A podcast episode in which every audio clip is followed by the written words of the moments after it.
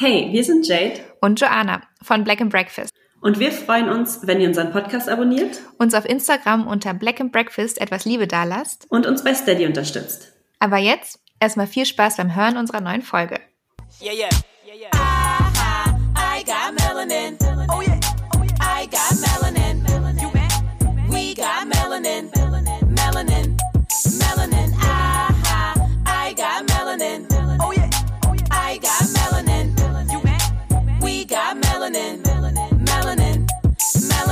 Hallo Jade. Hallo Joanna. Es ist 2021. Ein Jahr, ja. ein Jahr voller Hoffnung. Ja, Mann. Wie geht's dir? Was soll ich sagen? Also ich muss schon sagen, dass ich dieses Jahr so ein bisschen trotzdem auf Neujahr gehe. Also mit Pflanzen noch rechtzeitig umtopfen und nochmal Papiere organisieren und äh, Wohnungen, also Sachen aussortieren und da für mich einfach irgendwie Klarheit schaffen will fürs nächste Jahr. Ach, macht man das zum Neujahr so? Also ich, ich glaube nicht alle so, aber also für mich ist das gerade nur so, ich habe, also sowieso glaube ich, weil ich einfach ein paar Tage frei habe, aber auch, weil ich irgendwie das Gefühl habe, ich würde gerne organisierter ins neue Jahr starten. Ja, mein Freund hat heute alle Blumen umgetopft. Ja, das muss ich nämlich auch machen, sehr vorbildlich. Ich mache das morgen. Das, mir war das nicht bewusst, dass das. das ja, manchmal ist es so, dass man, also das ist auch wie, glaube ich, nur so eine Symbolik, dass man das Gefühl hat, man startet das Jahr sozusagen frisch. Mhm. Meine Mama hat auch mir nochmal eine Nachricht geschickt und gesagt, mach auf jeden Fall nochmal einen Großputz, weil dann startest du frisch ins neue Jahr. Also das kann ich verstehen. Ja, und dazu gehört für mich aber halt auch so Briefe einsortieren, also alles, was ich hier jetzt auf dem Schreibtisch liegen habe, einfach nochmal schön in Ordner packen ähm, ja, ach, ja. keine Ahnung, so Affairs, put, bring your affairs in order. Also es gibt so ein paar Sachen, die ich noch gemacht habe jetzt vom, vom, mhm. vom Ende des Jahres, wo ich dachte, die möchte ich gerne für mich abgeschlossen haben und ohne die ins neue Jahr starten. Ja, also es ist ein neues Jahr. Ähm, wir starten mit einem etwas schweren Thema, vielleicht könnte man sagen. Nicht vielleicht, es ist ein schweres Thema. Wir starten mit einer Folge ins neue Jahr, die ähm, wahrscheinlich ein bisschen wehtun wird, aber auch ähm, Hoffnung birgt. Zumindest was unseren Gast angeht. ich glaube, in, in ihm steckt sehr viel Potenzial, ähm, Dinge zu ändern. Und ja. es geht ein bisschen darum, ja, was sind eigentlich wirklich die psychologischen Folgen von Rassismus? Ich würde dir vielleicht ähm, direkt die Frage stellen. Also was glaubst du? Wie, wer wäre Jade Fuchs? Also welche Jade wärst du ohne Rassismus? Mm, welche Jade wäre ich ohne Rassismus? Ähm, ich glaube tatsächlich, ich wäre eine sehr viel mutigere Jade.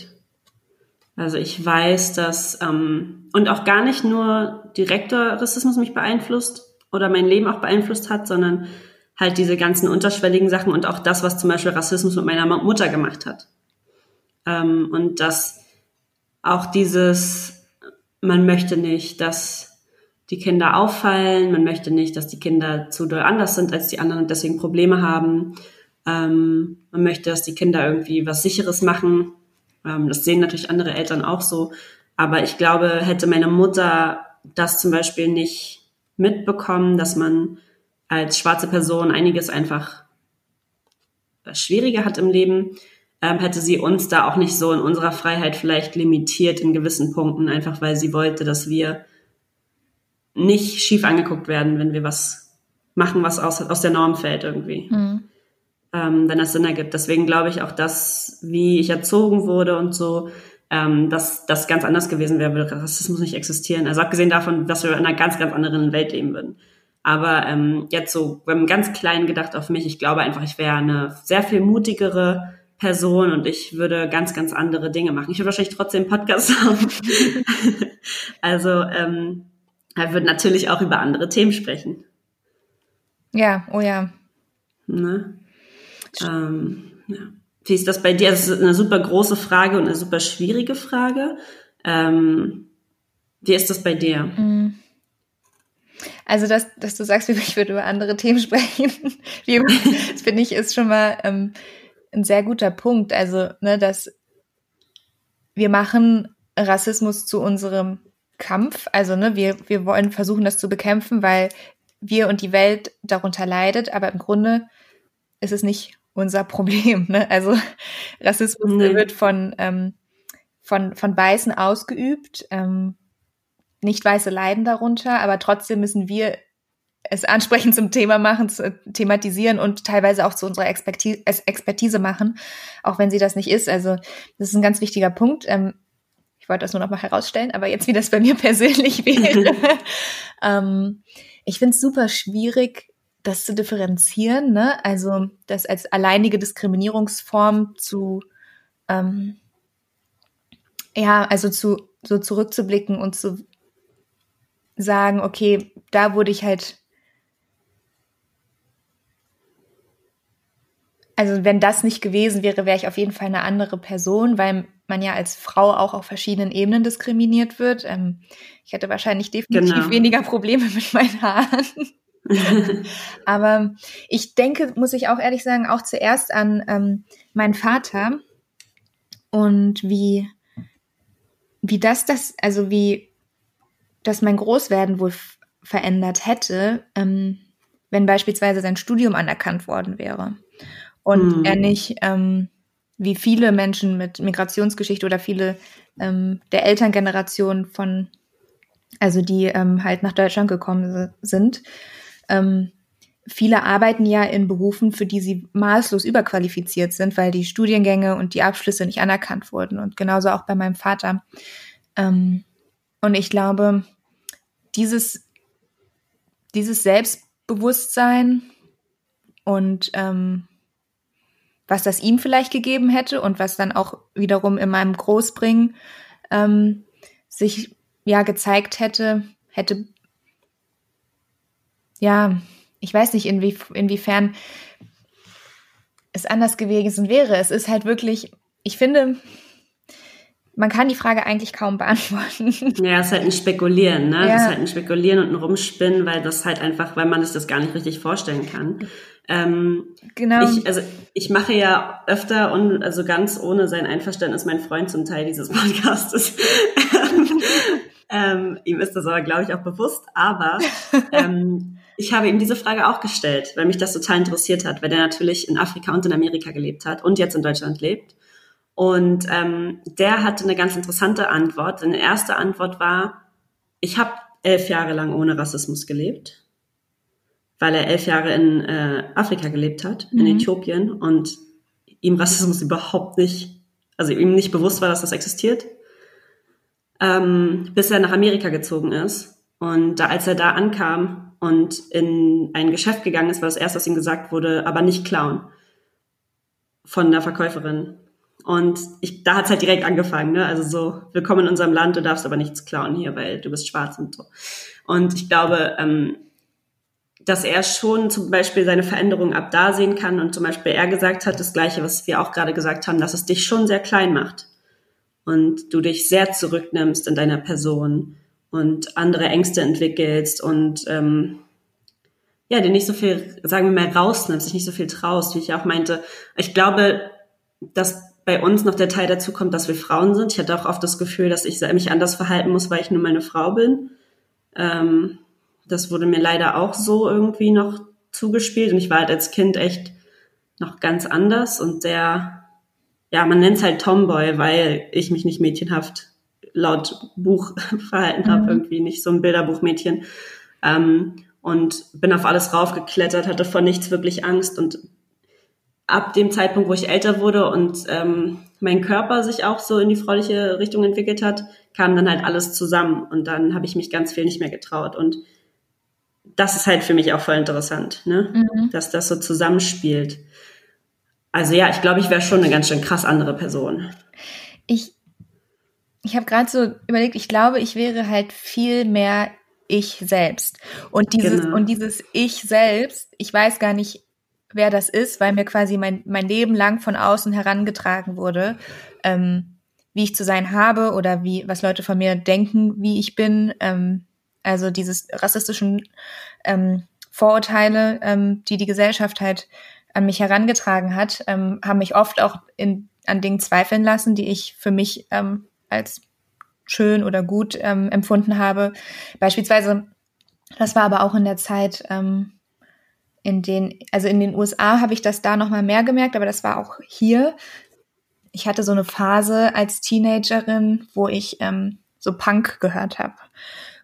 Alle haben erwartet von mir, dass ich Rap und Hip-Hop und RB hören ähm, muss. Und ich habe gedacht, ich, ich bin keine richtige schwarze Person. So, ich habe mhm. das auch gesagt dann in den USA, so, oh, I'm I'm, I'm a bad, um, I'm, a, I'm a bad black girl oder, oder sowas, habe ich dann irgendwie gesagt, weil die Leute so waren, ah, oh, was, wie, welche Musik hörst du, hä?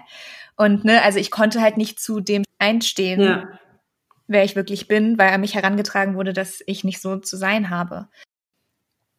Ja, ich frage mich schon, welche spezifischen Folgen jetzt diese Form der Diskriminierung halt ähm, auf uns Betroffenen hat. Also klar, wir, wir reden auch hier im Podcast darüber, ne? Also zum Beispiel, dass das Imposter-Syndrom sich nochmal ähm, unter schwarzen Frauen vor allem anders zeigt, ähm, ja. ne, was das, was Repräsentation oder Unterrepräsentation oder gar keine Repräsentation ähm, mhm. in uns auslöst. Aber ja, ich freue mich sehr darauf, dass wir das ähm, heute mal wissenschaftlich einordnen dürfen. Genau, weil wir jemanden da haben, für den das eben neben diesen ganzen Spekulationen, die wir anstellen, der das auch äh, tatsächlich sieht, was das in Menschen auslöst und das so ein bisschen nachempfinden kann und dann vielleicht da den Rückkehrschluss auch machen kann, ähm, wie das, wie diese Menschen zum Beispiel sich oder wie wir uns entwickeln würden, wenn es das eben nicht gäbe. Ja. Oder es sind ja keine Spekulationen, es sind einfach, es ist ja unsere Perspektive, ne? Also es ist einfach genau. wie wie wir auch fast also, immer sagen. es ist nur Jades und Joannas Perspektive. Ein ganz, ein, genau. ganz, ein ganz kleines Sprachrohr aus, ja. aus dieser riesengroßen, ähm, wunderschönen Community. Ähm, aber genau, also wir sprechen heute mit ähm, Sami Khalil. Er ist Psychologe. Genau, Sami ist ein ganz tolles Vorbild ähm, in dem Punkt und ähm, definitiv auch ein bisschen so ein Hoffnungsträger, würde ich sagen, äh, unweigerlich aufgrund der Arbeit, die er macht. Und ähm, wir sind sehr, sehr froh, dass er heute bei uns ist und dass er sich die Zeit nehmen konnte in seinem busy Schedule, um mit uns ein bisschen zu sprechen. Ganz, ganz genau. Auf jeden Fall ein großes Vorbild für mich. Ja, richtig schön. Hallo Sami. Hallo. Ähm, hi, also ähm, Sami, du bist Psychologe. Ähm, dein Forschungsschwerpunkt sind die psychopathologischen Folgen von Rassismus für schwarze Menschen und People of Color in Deutschland spezifisch. Ähm, du arbeitest als Referent in der politischen Bildungsarbeit in den Bereichen Rassismuskritik, Antidiskriminierung und Empowerment. Und du bist ähm, klinischer Psychologe und Psychotherapeut in Ausbildung in einem psychiatrischen Krankenhaus. Also ähm, haben wir hier wieder jemanden sitzen, wo man sich fragt, wohin, die, woher die ganze Zeit. Also, äh, wir freuen uns sehr auf jeden Fall, dass du dir die Zeit für ähm, uns genommen hast und vielen Dank, dass du da bist. Ja, ich freue mich auch. Ich habe ähm, richtig Lust auf den ähm, netten, netten, netten Abend mit euch. Sehr gut, sehr schön. Ähm, ja, wir haben ja schon ein bisschen mit dir sprechen können, ähm, aber gar nicht so extrem viel. Ähm, aber wir kennen beide deine Arbeit und äh, vor allem Joanna, die ja gerade auch ihre, Bachelorarbeit äh, äh, ab, sozusagen ihren Bachelor abschließt, ähm, für die äh, ist das natürlich auch irgendwie nochmal eine absolute Herzenssache. Ähm, und ähm, da können wir direkt äh, auch mal einsteigen. Wir haben mit Joanna ja schon mal ein bisschen gesprochen, ähm, wie sie zum Psychologiestudium gekommen ist oder warum das für sie so interessant ist. Wie, wie war das bei dir? Warum Psychologie?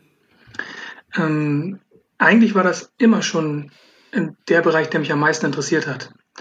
Und ich habe jetzt vor kurzem nochmal drüber nachgedacht und muss sagen, dass ähm, ich festgestellt habe, dass meine eigene ähm, rassistische Sozialisierung ähm, eine große Rolle gespielt hat, in der ähm, unbewusst eine große Rolle gespielt hat in der, in der Wahl meines, äh, meines Studienfachs, mhm, weil ich immer schon wissen wollte, warum Menschen ticken, wie sie ticken.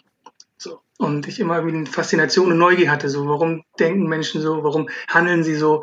Ähm, und ich äh, mittlerweile festgestellt habe, dass ähm, die größere Frage eher war, warum gibt es solche Ausschlusskriterien? Ähm, warum verhalten sich Menschen mir gegenüber anders, als sie sich weißen Menschen gegenüber anders verhalten? Warum verhalten sich meinen Eltern gegenüber oder beziehungsweise meine Vater gegenüber anders? Mhm. Und ich glaube, dass das mittlerweile, dass das eine große Triebfeder war, die ich aber jetzt erst erkannt habe. Ah, und okay. ja, so bin ich ähm, dann über Umwege zum Psychologiestudium gekommen. Also mit der Arbeit selbst wird dir dann auch mehr bewusst, so woher das eventuell dann alles kommt oder so. Ja, also ich würde lügen, wenn ich ähm, sagen würde, dass diese Arbeit, die ich mache, ähm, sei es jetzt als politischer äh, Bildungsreferent oder ähm, das Forschen oder die klinische Arbeit, wenn das nicht auch Arbeit an eigenen Wunden wäre. Ich glaube, das ist in vielen Bereichen so, jetzt unabhängig vielleicht von Rassismus, aber in vielen Bereichen, in denen man Leidenschaft hat, da sind eigene Themen mit drin. Mhm. Und das ist bei mir auf jeden Fall auch so. Mhm. Dein, ähm, also dein Forschungsschwerpunkt zu den psychopathologischen Folgen von Rassismus in Deutschland ist ja Pionierarbeit im, im meisten, im größten Sinne. Ne? Also da gibt es ja in den, also Forschung in den USA beispielsweise zu, aber spezifisch ähm, für die ähm, für die deutsche Gesellschaft kaum ähm, ja, Forschung bisher. Wie gehst du denn da genau ran an, also in, in deiner Arbeit an das Problem? Also das stimmt, es gibt in, in Deutschland keine einzige ähm, empirische quantitative Studie zu den Folgen von Rassismus für die Psyche. Ähm, es gibt ähm, eine ganz eine, eine Pionierarbeit von Grada Colomba ähm, aus den Anfang 2010er Jahren, ähm, Plantation Memories, wo sie sich mit den psychischen Folgen von Rassismus für afrodeutsche Frauen beschäftigt hat. Und mein Ansatz ist ähm, jetzt auch im Rahmen der Masterarbeit ein, ein ähnlicher gewesen. Also ich habe ähm, qualitative Interviews geführt mit schwarzen Menschen ähm, zu ihren ähm, Erfahrungen mit Alltagsrassismus und habe die, ähm, der Fokus lag dabei auf den ähm, emotionalen, ähm, kognitiven und ähm, psychischen Folgen ähm, und, und den Coping-Strategien. Also wie sind sie damit umgegangen? Und ähm, Genau, vielleicht, also qualitativ heißt in dem Fall, dass ähm, man sich weniger Menschen anschaut, aber dafür tiefer in die Materie einsteigt sozusagen. Ähm, hingegen der quantitativ ähm, sich eine größere Gruppe von Menschen anschaut und da eher Zusammenhänge oder Unterschiede zwischen Gruppen rausfinden will. Und ähm, genau, das habe ich dann gemacht. Ich habe ähm, Interviews geführt, einen Leitfaden vorher ähm, konzipiert und äh, genau, die Interviews waren, ähm, das war sehr, sehr aufschlussreich es war ähm, sehr anstrengend, das, ähm, also emotional anstrengend, ähm, das aufzubereiten. Die Interviews selbst, ich bin wahnsinnig berührt gewesen von der Offenheit, mit der mir die Menschen begegnet sind, denn es waren fremde Menschen, größtenteils. Eine Person kannte ich, aber der Rest war mir nicht bekannt. Und die Offenheit, die da mir entgegenkam, sich mit diesen schmerzhaften Themen auseinanderzusetzen und mir diese Fragen so zu beantworten, das war, ja, das war sehr berührend. Ja, ich glaube, dass es, naja, also grundsätzlich ne, in der Arbeit, wenn man sich mit ähm, Rassismus äh, in seiner ganzen ähm, Größe und ähm, Reichweite befasst, dass man, wir ja ganz oft möchten, dass das vor allem schwarze Menschen auch tun. Mhm. Ähm, aber wir natürlich ab und zu dann auch vergessen, dass es für diese Menschen halt eben nicht nur reines Interesse ist, sondern immer eine Herzensangelegenheit und dadurch auch, wie du gesagt hast, eine krasse emotionale Arbeit. Also deswegen ähm, ja, also das ist super interessant und ähm, halt nicht nur interessant, weil du die Arbeit leistest, leistest, sondern einfach auch interessant, weil du ja auch sagst, das sind auch Wunden, die du bei dir hast oder die man bei sich dann auch merkt und man immer mehr lernt. Also auch wenn Joanna und ich uns hier jetzt nur irgendwie kurz unterhalten haben, dann merkst du halt auch, okay, krass, das, das greift richtig tief, wenn wir irgendwie nur so ähm, über kleine Themen sprechen. Ähm, das ist auf jeden Fall super, super interessant und ich freue mich äh, also nicht, dass ich mich schon vorher gefreut habe, aber ich freue mich irgendwie immer mehr so darüber, dass wir gerade mit dir sprechen. Und ich glaube, da gibt es ganz viele Menschen, die das ähm, auch unbedingt hören müssen und hören wollen. Ähm, wann hast du dich denn zum ersten Mal mit der Auswirkung auf die Psyche ähm, von Rassismus auseinandergesetzt? Ähm, auch eine Frage, die ich mir immer wieder gestellt habe und immer wieder stelle. Und ähm, also ich glaube unbewusst schon als, als, als kleines Kind. Mhm. Ähm, ich konnte es aber nicht benennen. Also ich glaube, das ist ja das, was vielen, vielen, vielen Menschen, die ähm, eigene Rassismuserfahrungen machen, so geht. Ähm, sie erleben etwas, aber sie haben keine Sprache dafür. Und ähm, sie, sie fühlen es, irgendwas nicht stimmt, ähm, aber wissen nicht, das in Worte zu fassen. Und das war bei mir ganz ähnlich. Ähm, und ich habe ähm, vor meinem äh, Psychologiestudium habe ich Englisch studiert, also English Studies. Das sind Literatur- und Kulturwissenschaften auf Englisch. Und, da hat mich dieser äh, Themenkomplex natürlich auch begleitet inhaltlich. Ähm, ich habe meine, meine Bachelorarbeit, ähm, in meiner Bachelorarbeit habe ich ähm, qualitative Reden verglichen von ähm, Martin Luther King und Stokely Carmichael und hinsichtlich der Radikalität. Und ähm, das war auch schon eine Vorbereitung. Also das war, also ich, das hat alles, führt alles irgendwie zu, zu, zu diesem Thema. Mm, und dann gab es einen Schlüsselmoment, der war ähm, vor einigen Jahren in Köln, war ich bei einer ähm, Gastvorlesung von ähm, der wundervollen Dr. Amma Jebor. Und ähm, es ist eine ähm, Psychiaterin und ähm, ganz Aktivistin, die ganz, ganz viel, ähm, auch gerade im Bereich von Rassismus und psychische Gesundheit, ähm, referiert, ähm, Rassismus und ähm, die Folgen, die traumatischen Folgen dafür. Genau, und bei ihrer Vorlesung war ich. Und die ging genau um Rassismus und psychische Gesundheit. Und ich saß da und ähm, hatte bis dahin eben auch noch nicht so viel Wissen, was ähm, diese Folgen angeht. Und saß da und dachte, die spricht mir aus dem Herzen. Also das war so ein Awakening. Und ich habe ihr dann tatsächlich danach geschrieben. Ich habe ihr eine E-Mail geschrieben und habe ihr gesagt, so, dass ich das irgendwie Wahnsinn fand, was sie da gemacht hat und ähm, dass ich da gerne zu forschen würde und ob sie mir helfen kann in irgendeiner Form. Okay. Und ähm, ich habe nicht damit gerechnet, aber sie hat mir tatsächlich geantwortet und hat mir eine vierseitige Literaturliste mit ihren Markierungen, was sie für wichtig hält, geschickt. Wow. wow. Ja, und ich war jetzt ähm, Anfang des Jahres war ich, ähm, hatte ich die Möglichkeit, an einem äh, dreitägigen Empowerment-Workshop teilzunehmen, wo sie eine der TrainerInnen war. Und ähm, ich habe ihr das dann gesagt. So, ich meinte, also ich habe gesagt, Amma, das war, du hast einen riesen Einfluss auf meine Politisierung und auf mein Leben gehabt, ohne dass du es weißt. Genau, so hat sich so ein bisschen der Kreis geschlossen. Wow. Ja, Wahnsinn. Aber ich glaube, es ist auch wieder so ein wunderschönes Positivbeispiel dafür, ähm, also wie wir innerhalb der Community so uns, uns, uns unterstützen aufgrund der ja, also dass wir Teil dieser Gruppe sind, auch wenn das irgendwie gesellschaftlich ähm, halt strukturiert worden ist, ähm, dass wir uns trotzdem innerhalb dieser Gruppe so unterstützen. Und ähm, wenn du zu so einer großen ähm, Persönlichkeit gehst und die schon, die schon quasi so weit ist, und ich meine, du warst damals, das war noch vor deinem Psychologiestudium. Es war während meines äh, Bachelors, genau. Ja, ähm, und sie sagt, hey, ich finde das super. Ähm, ach, ich weiß auch nicht, ich weiß gar, gar nicht, wohin ich will mit diesem Satz. Ich freue mich, ich freue mich einfach nur so sehr über diese Geschichte, weil ich so denke, es ist wieder so ein tolles Positivbeispiel dafür, wie Vernetzung und ähm, Unterstützung in unserer ähm, Community funktioniert. Und wie unscheinbar das sein kann. Also ich meine, das war ja nicht direkt, dass sie mich direkt angesprochen hat und sagt, hör mal zu, Sami, ne? ähm, sondern ich habe zugehört und sie hat mir einfach aus, sie hat Dinge verbalisiert, und das ist das, was ich gerade meinte mit Sprache mhm. finden. Sie hat Dinge ähm, versprachlicht, für die ich noch keine Worte hatte. Ja. So. Mhm. Und ähm, verarbeiten und, und, und durcharbeiten von, von Themen geht nur, wenn wir Sprache dafür finden. Mhm. Und ähm, deswegen war sie ein ganz, ganz wichtiger Baustein in, meiner, in meinem Politisierungsprozess. Ich gucke Joanne an und die strahlt so krass. Ähm, Hast du diese Liste noch? die habe ich, die, hab ich, die könnte ich dir gerne weiterleiten.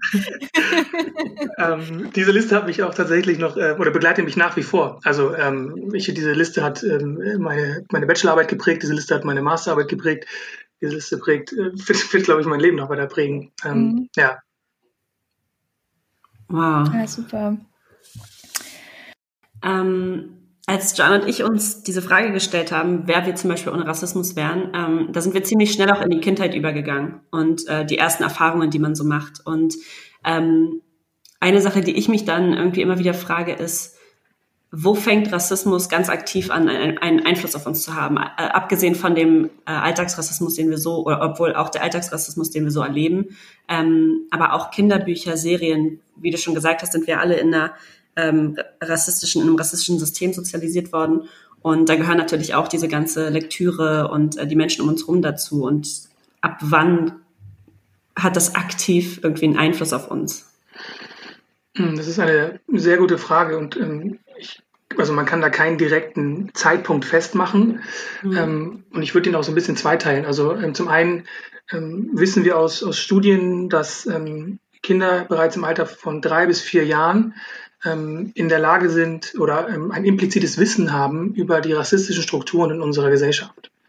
Ähm, und dass ähm, sie wissen in dem Alter schon, dass ähm, zugeschriebene ethnische Herkunft, ähm, der Melaningehalt in der Haut ähm, eine soziale Wertigkeit haben, im Gegensatz zu der Fußlänge zum Beispiel.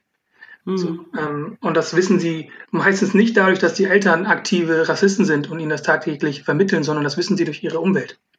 Das lesen sie, wie du gerade schon gesagt hast, das wissen sie durch Kinderbücher. Ähm, wir wissen, dass aktuell in Deutschland, glaube ich, ähm, über 90 Prozent der im Handel erhältlichen Kinderbücher eine monokulturelle weiße Welt abbilden. So. Das mhm. heißt, und das, obwohl fast jedes dritte Kind mittlerweile in Deutschland eine Migrationsbiografie hat oder ein Elternteil hat, das Migrationsbiografie hat. Das heißt, es werden ähm, faktisch ähm, Realitäten ähm, nicht, nicht, nicht wahrgenommen. Und ähm, das drückt sich dann eben schon früh in den, im Verhalten oder im Wissen dieser Kinder aus. Das zum einen, also dann natürlich Kinderserien, äh, ähm, TKKG ist ein Beispiel, ein Beispiel, was ich früher sehr oft gehört habe, ähm, ähm, was oftmals Rassismus reproduziert. Ähm, mhm. Schulbücher, also wir gehen dann quasi immer weiter, je älter die Menschen werden, desto ähm, weitreichender wird dieser Einfluss. Ähm, ich würde aber sogar noch einen Schritt, einen Schritt zurückgehen und sagen, dass es sogar teilweise im, ähm, im Bauch der Mutter schon Einfluss haben kann, wenn die ähm, Mutter eine Person ist, die eigene Rassismuserfahrung macht. Weil dann ist sie mit zusätzlichen Stressoren konfrontiert, ähm, die das Kind schon abbekommt. Das heißt also indirekt ähm, wirkt sich Rassismus da auch schon aus. Ähm, also wir sprechen über einen lebenslangen Prozess ähm, und lebenslange Einflüsse auf Menschen mit eigenen Rassismuserfahrungen, auf schwarze Menschen, auf People of Color. Und das ist auch etwas, was ich in meiner, in meiner Arbeit zum Beispiel auch gefunden habe. Also alle die Menschen, die ich ähm, befragt habe, konnten mir, wie du gerade schon gesagt hattest, ähm, mindestens ein direktes Beispiel aus der Kindheit nennen. So, ich habe in der, in der Arbeit gefragt, okay, wann war das erste Mal, dass die rassistische Diskriminierung begegnet ist? Und das war, alle haben einen Zeitpunkt zwischen dem fünften und zehnten Lebensjahr benennen können. Und zwar so aktiv und so ähm, genau benennen können, als wäre es gestern gewesen. Und ähm, alle konnten mir ein Beispiel aus der letzten näheren Vergangenheit nennen. Mhm. Also ähm, das zeigt eben, dass es eine, eine, eine allumfassende Lebensrealität ist. Wow. Ähm, ja, so, also mir war das, ich glaube, mir war das so zum Teil irgendwie bewusst, aber so richtig krass bewusst, wie jetzt, als du es gesagt hast, halt nicht. Ähm, und ich denke da gerade auch, oder ich musste gerade krass auch an die ähm, Sterblichkeit von schwarzen Frauen in Amerika äh, bei der Geburt denken. Ne? Also ganz viele Kinder wachsen ohne ihre Mutter auf, ähm, weil die Sterberate von Frauen in, während der Geburt oder von schwarzen Frauen während der Geburt enorm hoch ist in Amerika. Ähm, aber ja, das, also so weit habe ich gar nicht gedacht. Aber krass. Wow. Gibt es denn höhere Prävalenzen für psychische Erkrankungen unter Menschen, die von Rassismus betroffen sind? Mm, also für den deutschen Raum können wir das nicht so genau sagen, weil wir keine Daten haben, mhm. ähm, weil es einfach keine Forschung, keine psychologische Forschung gibt. Ähm, aber es gibt ähm, Hinweise von den Studien, also in Deutschland gibt es einen großen Schwerpunkt auf Migration und Gesundheit. Mhm. Und ähm, dort gibt es, ähm, es gab vor zehn Jahren eine Studie, die sich mit der psychischen Gesundheit und ähm, Zusammenhang zwischen psychischer Belastung und Migration beschäftigt hat. Ähm, und die Studie hatte einige Schwächen, aber sie konnte zeigen, dass Menschen, die von Diskriminierungserfahrungen berichtet haben, ähm, ein vielfaches ähm, oder ein höheres ähm, Risiko hatten, psychische ähm, Erkrankungen zu erleiden. Und ähm, dann gab es eine Studie, die sich damit, ähm, also es gibt Studien, die ganz speziell sich ähm, bestimmte Bevölkerungsgruppen anschauen ähm, zum Beispiel Menschen mit türkischer Migrationsbiografie. Ähm, und dort gibt es auch, ähm, gerade im Kontext ähm, von ähm, Klinik, also Psychiatrie, ähm, da wurde geguckt, okay, inwiefern gibt es eine höhere Suizidrate zwischen Migrantinnen und Menschen ohne Migrationsbiografie. Und äh, dort konnte gezeigt werden in einer Studie, dass ähm, Frauen mit türkischer Migrationsbiografie ein ähm, vielfach erhöhtes ähm, Suizidrisiko haben. Also dann sprechen wir nicht nur über ähm, Rassismus, sondern sprechen wir auch über ähm, Sexismus. Also dann reden wir über die intersektionalen Faktoren, die da zusammenkommen. Mm. Und ähm, eine andere Studie konnte zeigen, dass eben auch wieder ging es auch um ähm, MigrantInnen und äh, beziehungsweise Menschen ohne ähm, deutschen, deutsche Staatsangehörigkeit und mit deutscher Staatsangehörigkeit. Und dort ähm, in, der Studie, in der Studie konnte gezeigt werden, dass Menschen ohne ähm, deutsche Staatsangehörigkeit ein vielfach erhöhtes Risiko haben an ähm, sogenannten affektiven Störungen zu erkranken, also Störungen des, des Gemüts, also eine Depression zum Beispiel oder eine bipolare Störung ähm, oder auch somatoforme Störungen, also Störungen, die ähm, körperlich, also die scheinen so, als wenn es eine körperliche Ursache gibt, aber die lassen sich nicht körperlich erklären. Das heißt, es sind meistens psychische Ursachen. Mhm. Ähm, genau, also deswegen für Deutschland können wir das eben so, so erahnen, wenn wir uns die, die Studien so, wenn wir zwischen den Zeilen lesen, ähm, weil es ja oft auch in den Studien um so den sogenannten Migrationshintergrund geht. Mhm. Ähm, der ja aber null aussagt über mhm. Rassismuserfahrung. Denn da werden ja alle Menschen reingeschmissen, die ähm, irgendwie nach 49 oder 55 nach Deutschland äh, migriert sind oder deren Elternteile. Ähm, und das können so gut, genauso gut eine äh, weiße Person aus Schweden sein ähm, und ein schwarzer Mann aus Somalia. So. Und äh, wir wissen aber, dass der schwarze Mann aus Somalia Rassismuserfahrung macht und äh, der weiße Schwede nicht. Ähm, und äh, deswegen ist diese, also sind diese, ist die deutsche Studienlage, was das angeht, ähm, ja, eine Frechheit, um das mal genau äh, und äh, deutlich zu sagen. Ähm, in den USA wissen wir das, also in den USA und in anderen äh, Ländern, UK, also in United Kingdom, in den Niederlanden, Australien, Neuseeland, ähm, haben wir Studien, haben wir ganz, ganz genaue Daten darüber, wie die Folgen von Rassismus sind. Für die psychische, aber auch für die ähm, körperliche Gesundheit. Ja, das liegt ganz krass äh, an diesem Datenerhebungsproblem ähm, in Deutschland, ne, aufgrund ja. der deutschen Geschichte, was ja aber, ähm, also ich habe einerseits mich damit in den letzten Jahren beschäftigt, aufgrund von äh, zum Beispiel Black Businesses, ähm, na, dass äh, Menschen, die äh, schwarze Menschen, die Businesses aufmachen wollen, nicht die gleichen Optionen haben, äh, Investoren die Daten zu zeigen, weil es sie nicht gibt, zum Beispiel. Und da war der andere Punkt, warum diese Datenerhebung erfolgen muss, halt auch damit man Rassismus äh, einfach in ganz, ganz vielen Fällen festhalten kann und äh, zeigen kann, dass der auch im, auf dem Arbeitsmarkt, Wohnungsmarkt und so existiert, mhm. was man halt einfach nicht kann mit dieser fehlenden Datenerhebung. Ähm, auch ein super spannendes Thema, über das wir irgendwann nochmal richtig reden müssen, weil das ja auch gerade dieses Jahr ein super ähm, großer Punkt war. Ja, siehst du wieder was. Also ich bin sowieso, ich, ihr beschäftigt euch damit beide sowieso noch viel intensiver als ich. Ich beschäftige mich damit ja auch, aber nicht so krass intensiv wie ihr. Und ich bin immer wieder gerade äh, einfach nur ähm, verblüfft.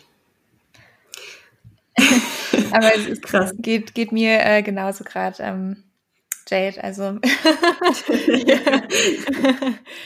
Und mir ging es vor einigen Jahren auch so. Also ähm, das, ist, das ist ein Prozess. Also ich merke das bei mir ganz krass. Das ist ein Prozess. Also ähm, ja, dieses Wissen, was, was, was ich jetzt so habe oder was, ich lerne ja auch jeden Tag neu dazu.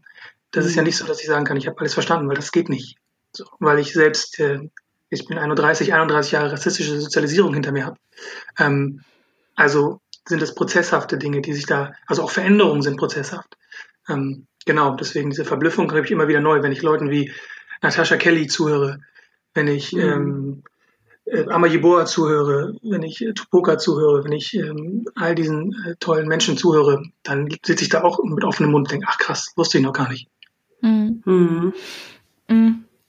Ich glaube, was halt, also was uns jetzt auch so ein bisschen sprachlos macht oder einfach auch so betroffen ist, natürlich auch diese Komponente, dass wir ähm, mit betroffen sind. Also ähm, beispielsweise ging mir das auch bei dem Buch von Alice Hast das so. Ich konnte die ersten Kapitel kaum lesen, weil ich ähm, so getriggert war, weil ich mich, hm. weil ich mich so wieder ähm, da wieder darin finden konnte. Und ähm, ich weiß nicht, Sami, wie ähm, wie siehst du das? Also ähm, als Psychologe und ich kenne das ja auch aus meinem Psychologiestudium, ähm, der Zugang zu zu diesem Studium ist wahnsinnig limitiert. Also es ist ähm, sehr, sehr, sehr privilegiert, ähm, dieses Studium studieren zu dürfen. Ähm, ich war mit noch einer Kommilitonin die einzige POC am Institut. Ähm, mhm. Irgendwann kam noch eine Person in Master, aber das heißt wirklich von an der ganzen Universität ähm, Bachelor und Master waren zu dem Zeitpunkt drei POCs, ähm, die Psychologie studiert haben. Und ja, ist es, ähm, ist es, wenn man jetzt als schwarze und, ähm, oder POC-Person in Deutschland ähm, ein Thera eine Therapeutin, einen Therapeuten aufsucht, meinst du, dass es ähm, sehr wichtig ist, eine eine Therapeutin oder eine Therapeutin zu haben, die ähm, diese Diskriminierungsform auch miterlebt, um ähm, halt diese dieses, diese Betroffenheit oder dieses Verständnis ähm, mit in sich zu haben, so das, was wir jetzt auch gerade ähm, empfinden? Hm, das ist auch eine, eine ganz wichtige Frage. Ähm, und ich kann ähm, das voll nachvollziehen, was da mitschwingt. Also dieser Wunsch, verstanden zu werden zu wollen, ähm, ohne sich erklären zu müssen. aber ich glaube, äh, diesem Gedanken ist, ist so, wohnt ein Trugschluss mit innen quasi. Und zwar der, die Hoffnung, dass jemand, der eigene Rassismuserfahrung macht, ähm, gleichzeitig auch rassismuskritisch ist. Also, und das ist eben nicht so. Ähm, nur weil ich eigene Rassismuserfahrung mache, heißt es nicht, dass ich weiß, wie Rassismus als System funktioniert, wie Rassismus strukturell, institutionell ähm, und individuell auf uns wirkt. Hm. Ich habe natürlich eine persönliche Betroffenheit und eine eigene Perspektive, aber ich weiß auch nicht, ob ich diese Perspektive auf ein höheres Level einordnen kann. Und ähm, das ist etwas, was ähm, ich jetzt schon oft erlebt habe, weil diese Frage auch mir auch schon oft gestellt wurde und ich die selber auch hatte. Also im Rahmen meiner ähm, Therapeutin-Ausbildung äh, muss ich selber oder darf ich selber ähm, Therapie machen, ähm, also im Sinne von selber Therapie in Anspruch nehmen. Und da war ähm, auch lange Zeit der Gedanke so, okay, das wäre cool und irgendwie wichtig, wenn das eine schwarze Person wäre oder eine Person of Color wäre. Ähm, aber dann gleichzeitig habe ich auch selber festgestellt, das heißt nicht, dass diese Person mich versteht. Also ähm, viel wichtiger wäre es, ähm, eine Person zu haben, die rassismuskritisch ist. Wenn das dann auch noch eine schwarze Person ist oder eine Person of Color ist, das wäre natürlich der absolute Jackpot. Ähm, aber ähm, eigene, eigene Betroffenheit ähm, heißt nicht gleichzeitig ähm, Experte oder Expertin für ähm, Rassismus als System zu sein. Und deswegen ähm, glaube ich, ähm, ja, deswegen braucht es un unbedingt viel mehr Menschen, die rassismuskritisch in, in einem psychologischen Kontext arbeiten. Ähm, genau, es wäre aber für mich jetzt keine absolute Bedingung, dass man eigene Erfahrungen macht oder gemacht hat. Mhm. Ich würde den Text direkt einmal so an die Medien rausschicken. das Joanna und mein größtes Pet Peeve dieses Jahr war ja auf jeden Fall dieses, wir befragen jetzt oder laden jetzt jede ähm, schwarze Person des öffentlichen Lebens in unsere Show ein, damit sie uns über Rassismus erzählen und was in unserem System schief läuft. Ähm, aber ja, aber daran habe ich jetzt auch nicht gedacht. Ne? Also ich dachte jetzt auch gerade, du sagst, ja, auf jeden Fall ist das voll wichtig, ähm, weil man vielleicht gar nicht, also weil ich vielleicht selber denke, okay, ich bin, äh, ich habe einen Burnout oder ich bin depressiv oder ne, mhm. ich, mir geht's nicht gut, ich möchte mit jemandem sprechen und die Person dann aber auch vielleicht sagt, ey, vielleicht ist das, was du erfahren hast oder das, was, weswegen du dich so fühlst, gar nicht einfach nur eine Illusion, sondern hat mit Rassismus, Erfahrung oder sonst was zu tun. Aber ähm, wir selbst denken dann in der Sekunde vielleicht nicht daran, dass die Person eventuell gar nicht rassismuskritisch ist. Das ist äh, ein super krasser Punkt, äh, den du gerade auf jeden Fall noch mit reingebracht hast. Ähm, mhm. Ja, und es geht um Wissen. Also es geht auch um Wissen, also es geht um, um, um theoretisch fundiertes Wissen. Ähm, mhm. Und vor allen Dingen auch um Wissen um die eigene Positionierung. Und ähm, wenn das nicht gegeben ist, ähm, dann ist es schwer, das auch irgendwie einordnen zu können. Und ähm, wenn ich nicht die gesellschaftliche ähm, Positionierung mitbedenke, jetzt zum Beispiel im therapeutischen Kontext, ähm, und ich habe eine schwarze oder eine, eine POC-Person vor mir sitzen, ähm, die beispielsweise mit einer Depression jetzt zu mir kommt, mh, hm, dann mir natürlich auf individueller Ebene die Thematik an. Ich muss aber mitbedenken, in welchem gesellschaftlichen Kontext sich diese Person bewegt. Wenn es sich dann auch um eine schwarze, queere Frau handelt, dann reden wir über so viele verschiedene Ebenen, über die ich mir bewusst sein muss. Ähm, mhm. Und das, dieses Wissen kommt nicht nur davon, wenn ich einfach nur selbst ein schwarzer Mensch bin. So. Dann habe ich eigene Rassismuserfahrung, dann bin ich der Experte oder die Expertin für meine eigenen Rassismuserfahrungen. Ähm, aber ich das heißt noch lange nicht, dass ich theoretisch fundiertes Wissen habe. Hm. Also wenn ihr jetzt beide auch äh, nochmal so herausbringt, diesen Punkt, dass es halt äh, auch nicht super viele ähm, schwarze und POC-Menschen in dem Feld gibt, glaubt ihr ähm, oder glaubst du, Sami, jetzt äh, an dich gefragt, dass weiße TherapeutInnen ähm, direkt äh, speziell geschult werden sollten, um Alltagsrassismus äh, zum Beispiel als Diskriminierung in der Therapie berücksichtigen zu können? Ja, auf jeden Fall. ähm, ja, hundertprozentig. Ähm, denn ähm, was ja ganz oft passiert, ähm, ist, dass ähm, Weißsein als Kategorie und als stützende, stützender Faktor von ähm, Rassismus nicht benannt wird. Es wird ausgeklammert, es wird nicht, äh, nicht, nicht, nicht im, im, wissenschaftlichen Fokus genommen, im gesamtgesellschaftlichen Fokus sowieso nicht. Und äh, deshalb verstehen sich ja die meisten, oder ich sagen, alle weißen Therapeutinnen und Therapeuten als neutral ähm, und äh, sehen eben nicht, dass ihre eigene Positionierung in diesem Raum eine Rolle spielt. Denn obwohl der Therapiekontext natürlich ein Raum sein soll, auf dem man sich auf Augenhöhe begegnet, gibt es natürlich asymmetrische ähm, Punkte dort drin. Zum einen erstmal dieses äh, Therapeutinnen, äh, Klientinnen oder Patientinnenverhältnis und dann spiegeln Therapieräume ja auch immer wieder gesellschaftliche Machtverhältnisse wider. Und wenn sich mhm. weiße Therapeutinnen und Therapeuten dessen nicht bewusst sind, ähm, dann wird, und das passiert zuhauf, ich kenne so viele Geschichten, wo reproduziert wird, wo Othering stattfindet, wo ähm, Racial Microaggressions, also subtile ähm, Formen von ähm, ähm, Demütigung, von ähm, Invalidierung, also nicht ähm, wertschätzen, was äh, die Menschen mir erzählen oder den Menschen erzählt wird, ähm, stattfindet. Und das ist, es muss Pflicht sein. So, also ähm, so wichtig es ist, über betroffene Perspektiven zu sprechen und so wichtig es ist, über ähm, Folgen von Rassismus für die Psyche zu sprechen, müssen wir weiß sein als, als, als Forschungsaspekt mit reinnehmen und uns ähm, strukturell das Ganze anschauen. Es funktioniert, anders wird es nicht funktionieren. Hm. Weißsein ist definitiv der Begriff des Jahres 2020. Ich glaube, das ist, äh, wurde dieses Jahr erst geprägt gefühlt, dass weiße Menschen gemerkt haben, dass es sie auch als Gruppierung gibt, weil sie waren ja eigentlich immer für sich nur die Norm. Ähm, ja. Ja, also wirklich Weißsein ist so dieses Wort, was ich so mit diesem Jahr verbinde. So ist, äh, krass.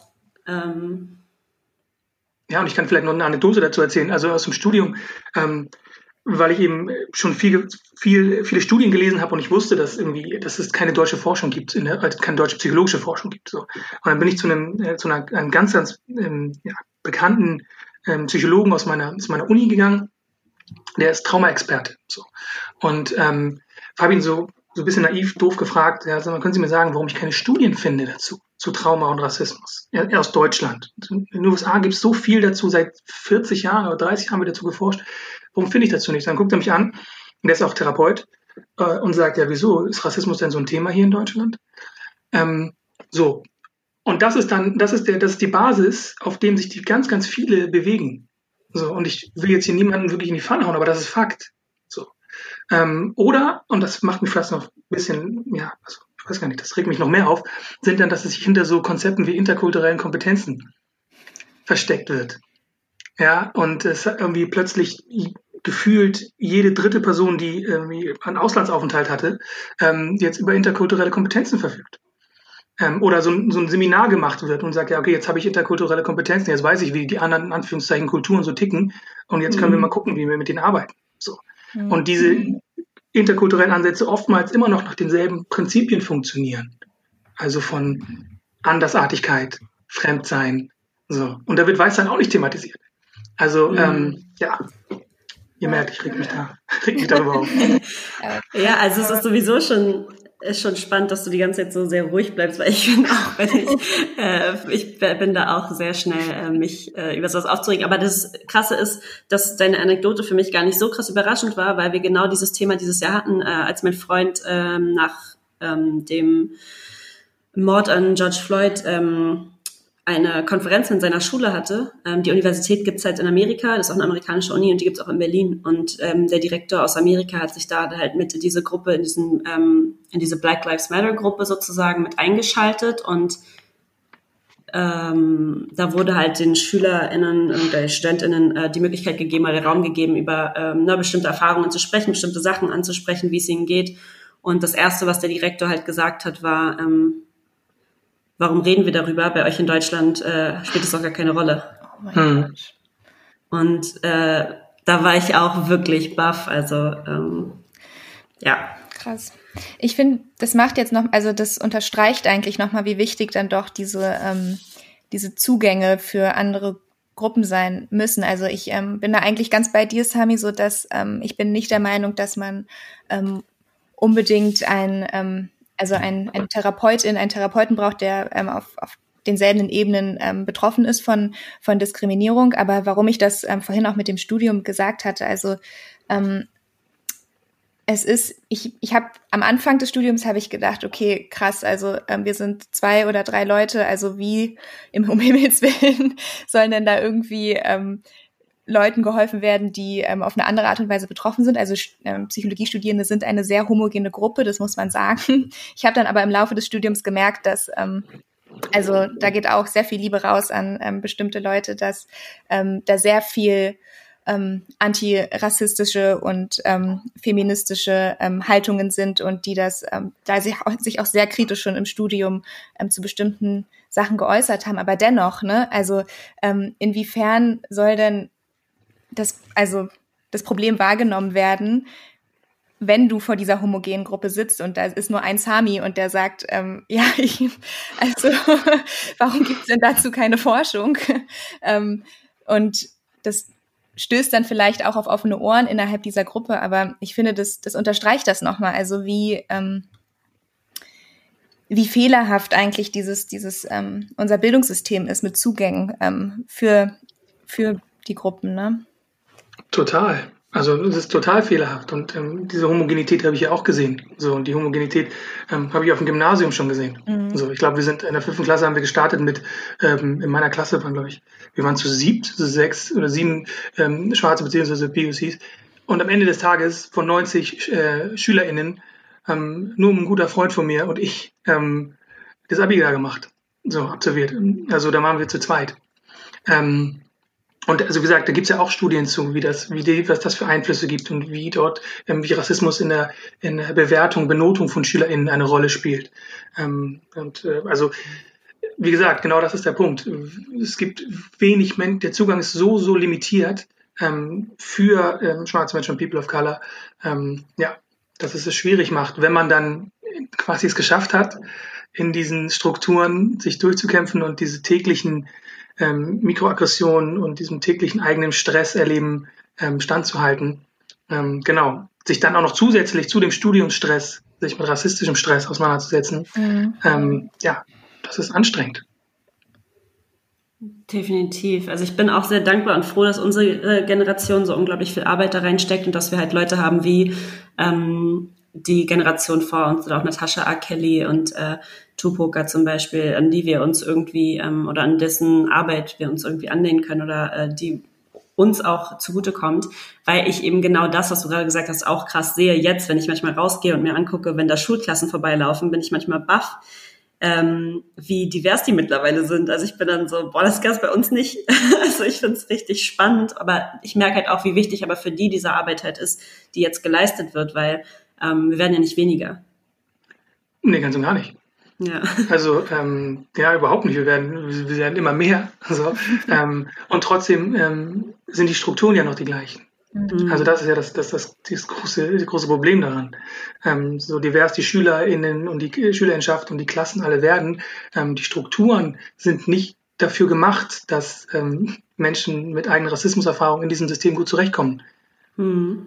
Und deswegen habe ich den größten Respekt vor jeder Person, die es schafft, ähm, sich in diesem System ähm, zu lieben, zu leben, ähm, sich durchzusetzen ähm, und ähm, nach dem zu streben, wonach er ist. So. Mhm. Absolut. Ähm, ja, Joanna, ich möchte dich die Frage stellen lassen, weil äh, du hast sie auch gestellt. und ich finde, das ist eine sehr schöne Frage. Ähm, ja, also wir haben ja jetzt gerade schon angesprochen, wo Strukturen fehlerhaft sind ähm, im System, wo unsere ähm, Zugänge vielleicht verwehrt sind, aber oder nicht vielleicht, aber definitiv ähm, limitierter sind. Ähm, aber was denkst du denn, Sami? Ähm, gibt es überhaupt einen Ansatz oder hast du eine Idee, ähm, wie man diese Strukturen aufbrechen kann und aktiv Veränderungen vielleicht schon in unserer Generation oder wenn nicht, vielleicht hoffentlich für die nächste Generation zu schaffen? Also ich glaube, wenn ich den direkten Ansatz hätte, dann weiß ich nicht, würde ich den für viel Geld verkaufen, wäre ein reicher Mann. ähm, so, äh, nee, also ähm, wie gesagt, das geflügelte Wort ist Struktur, also ähm, und strukturelle Veränderung. Ähm, und wenn ich jetzt mal mir jetzt so den universitären Kontext angucke, dann zum einen wäre es, dass wir ähm, unabhängige Beschwerdestellen brauchen für ähm, die sich mit äh, Rassismus und rassistischer Diskriminierung befassen.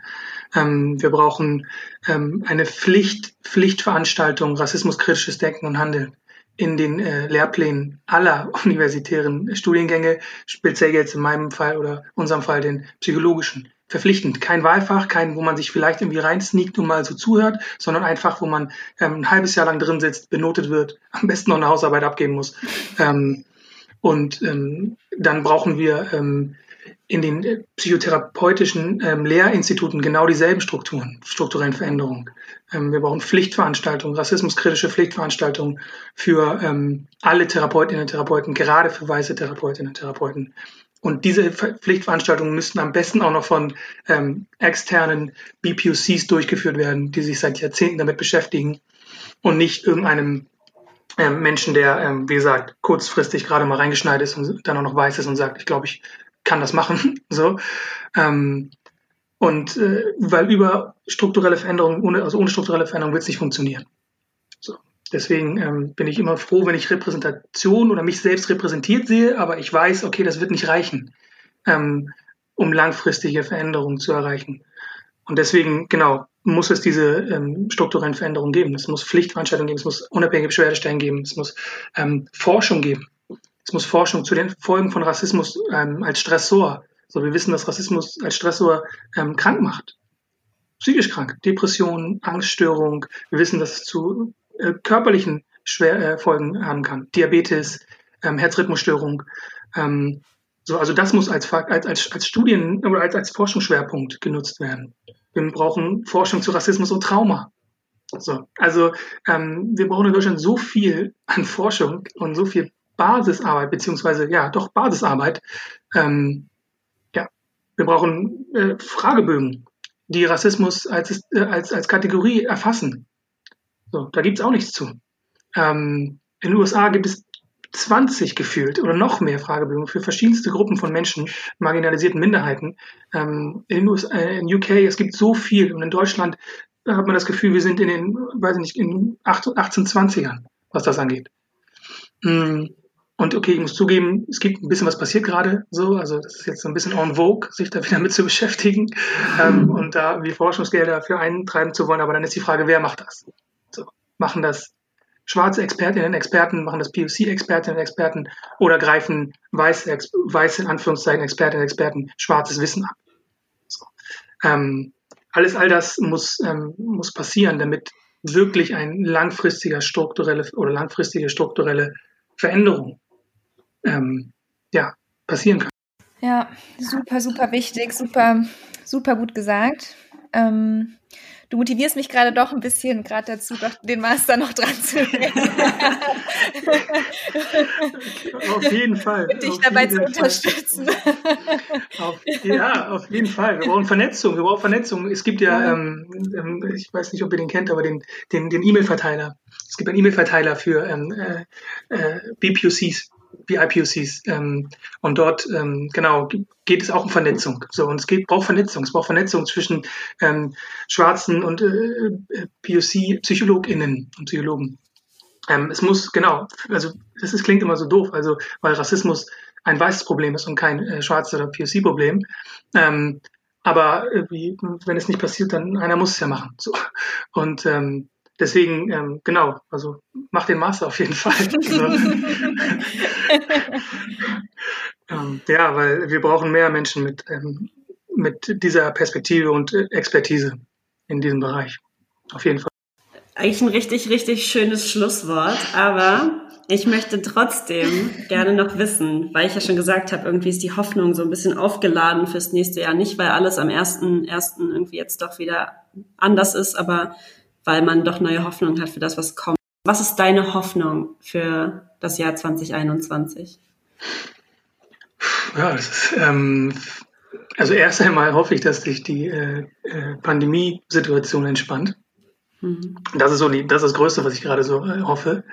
Ähm, und dann vielleicht jetzt auf den rassismuskritischen Kontext ähm, hoffe ich, dass das, was ähm, zumindest oberflächlich an, an, an, an, an Veränderungen in Anführungszeichen ähm, losgetreten wurde in diesem Jahr, ähm, dass das Substanz hat und Substanz kriegt ähm, und ähm, eben nicht durch eine, ja, also dass, dass, die, dass die Menschen, die in strukturellen und machtvollen Positionen sitzen, ähm, sich nicht darauf ausruhen, eine, so eine Alibi-Studie über Rassismus in der Polizei rauszubringen, ähm, sondern und, und dann eben die Perspektive des Weißseins komplett auszuklammern und so sagen, oh, das ne, Weiße, Weißsein spielt keine Rolle, sondern dass wir uns, wie ich gerade eben schon gesagt habe, ich wiederhole mich ein bisschen, aber ähm, tiefergehend ähm, damit auseinandersetzen können ähm, und dass Zugänge ähm, besser oder zugänglicher werden für Menschen mit eigenen Rassismuserfahrungen, die dann die Expertise und Expertise mitbringen, sich damit ähm, befassen zu wollen. Mhm. Das wäre so, wären so meine zwei Punkte, die ähm, ich mir so fürs nächste Jahr erhoffe. Du darfst dich übrigens bezüglich dieses Themas immer wiederholen. Ähm, ich glaube, man kann es gar nicht oft genug sagen. ähm, deswegen ist das absolut, absolut in Ordnung. Ähm, also ich bin super, super dankbar, dass wir das Gespräch führen konnten. Und das ist auch so krass, weil für mich fühlt sich an, als wären drei Minuten vergangen und wir hätten irgendwie gerade erst angefangen. Weil ich einfach glaube, dass da so viel Bedarf ist und äh, man so viel noch äh, sprechen könnte und es auch einfach super, super interessant ist. Ähm, weil ich das Gefühl habe, so oberflächlich sind das alles Themen, mit denen wir uns schon mal befasst haben, aber sobald man reingeht, dann eröffnen sich einem noch ganz, ganz viele andere Sachen, ähm, wie du das ja auch schon gesagt hast. Ähm, deswegen ist es super, super spannend und ähm, ich bin irgendwie gerade total inspiriert und sehr glücklich, dass du da bist. Ähm, ich möchte aber auch den Menschen, die dich jetzt gehört haben und sagen, boah, krasser Typ, so falls ich von jemand von denen zum Beispiel noch nicht kannte oder nicht, so nicht so gut kannte, ähm, die Möglichkeit geben, ähm, auch was von deiner Arbeit zu sehen. Gibt es denn da was, wo du sagst, was man sich direkt angucken kann oder was man, ähm, wo man dich in der Zukunft auch sehen kann? Mm, das ist eine gute Frage. Also ähm, Teile meiner Masterarbeit ähm, bin ich gerade so ein bisschen mit meiner Professorin am ähm, besprechen, inwiefern wir die vielleicht veröffentlichen wollen. Ähm, also das ist so in der, in der Pipeline für nächstes Jahr. Ähm, und ansonsten muss ich sagen, dass ähm, ich schwer zu erreichen bin. Also das wurde mir auch schon an anderer Stelle gesagt. Ansonsten äh, habt ihr meine E-Mail-Adresse und wenn sich Leute connecten wollen, dann könnt ihr vielleicht den Weg über euch wählen. Ähm, Genau, also ähm, das äh, werde ich jetzt nochmal, glaube ich, angehen, dass es vielleicht so ein bisschen mehr Präsenz ähm, auf anderen Kanälen möglich ist. Ähm, genau. Ja, auf jeden Fall, denn du leistest super, super wichtige, essentielle Arbeit und ähm, dann freuen wir uns sehr darauf, wenn es nächstes Jahr mehr von dir zu sehen gibt und wir das verfolgen können. so bist auf jeden Fall ähm, ein großes Vorbild für mich, für viele andere da draußen. Ähm, genau. Sami, vielen, vielen, vielen Dank für dieses wirklich tolle Gespräch. Ähm, ja, ich bin sehr gespannt. Welche Veränderung. ähm, ja, ich danke euch. Danke, dass ich hier sein durfte, ähm, dass ich Teil eures Podcasts sein durfte. Es hat mir sehr viel Spaß gemacht. Ja, danke. Ja, was für eine super schöne, aufregende Folge. Wow. Ähm, richtig, richtig toll. Ich ähm, bin sehr geflasht auf verschiedenen Ebenen. Ähm, aber möchte eigentlich auch alles so stehen lassen, wie Sam jetzt zuletzt ja. gesagt hat. Ja, ich finde auch, dass man da gar nicht mehr viel zu äh, hinzufügen kann. Ähm, wir wünschen euch auf jeden Fall ähm, ein vor allem gesundes ähm, mhm. und glückliches ähm, und Produktives ähm, und Kreatives. ja. Ähm, genau, und gehen mit viel Hoffnung irgendwie, wie gesagt, mit aufgeladener Hoffnung in dieses neue Jahr. Damit können wir uns eigentlich direkt verabschieden, oder? genau, Jade. Um, ähm, ja, Jan, es war sehr schön. Es war ein wunderschönes Jahr mit dir und ich freue mich auf das nächste. Oh, ich freue mich auch auf die nächsten mindestens 65 noch mit dir. Mindestens. ihr könnt uns, äh, wenn euch die Folge gefa gefallen hat, äh, könnt ihr unseren Podcast abonnieren, uns auf Instagram ein bisschen Liebe dalassen. Ihr findet uns auch auf Steady und könnt uns da unterstützen, um unsere, uns unsere Arbeit etwas leichter zu machen. Und ähm, ja, genau. damit gehen wir ins neue Jahr. Bis in zwei Wochen. Bis in zwei Wochen. Tschüss, meine Liebe. Ciao.